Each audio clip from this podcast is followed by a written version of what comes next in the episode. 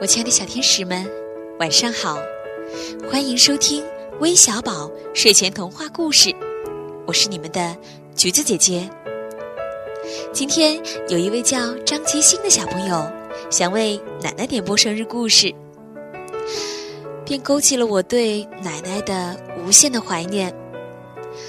我的奶奶已经不在了，但是一想起奶奶，我觉得是。慈祥的、温暖的，而且我认为我的奶奶做的菜一定是全天底下最好吃的。我们每一个人对于自己的奶奶，总有一份特殊的爱。那么接下来呢，让我们一起来听听张吉星小宝贝为奶奶点播的生日故事的语音留言吧。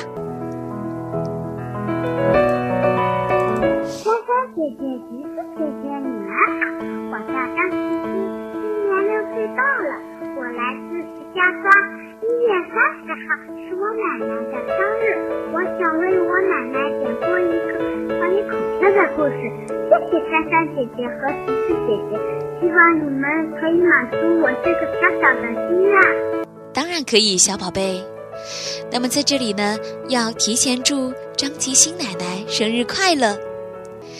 那么今天除此以外呢，还有一位寿星哦，她就是陈思涵的妈妈。那么孝顺的女儿陈思涵。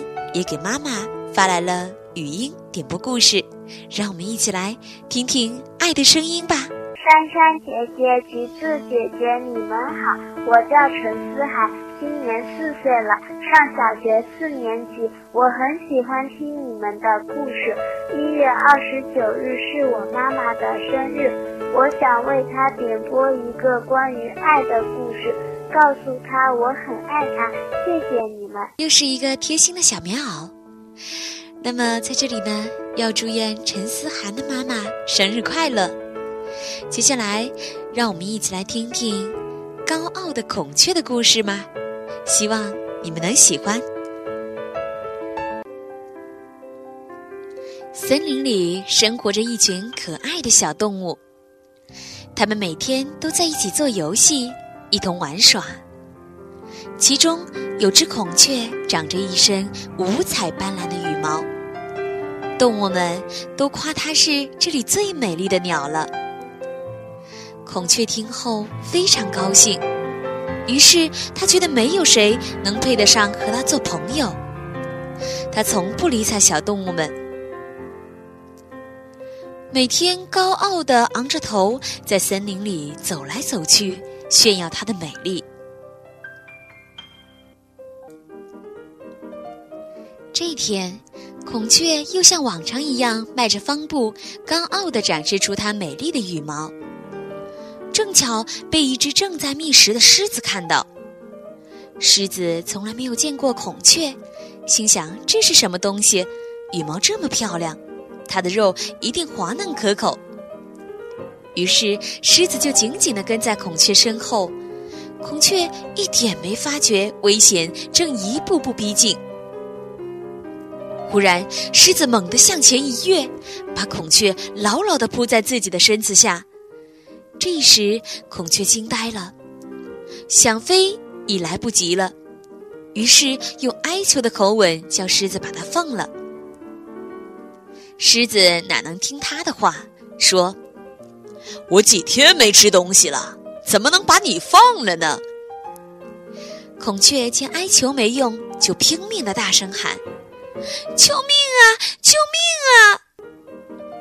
正好他的呼喊声被不远处的刺猬听到，刺猬忙把身子一卷，变成一个刺球，飞快的朝声音的来源处滚。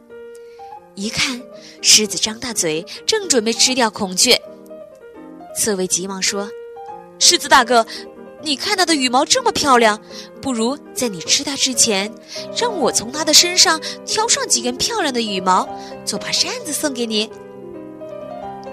狮子想，反正它也跑不掉，我还可以得到一把扇子，顺便把这个肉乎乎的家伙也吃掉。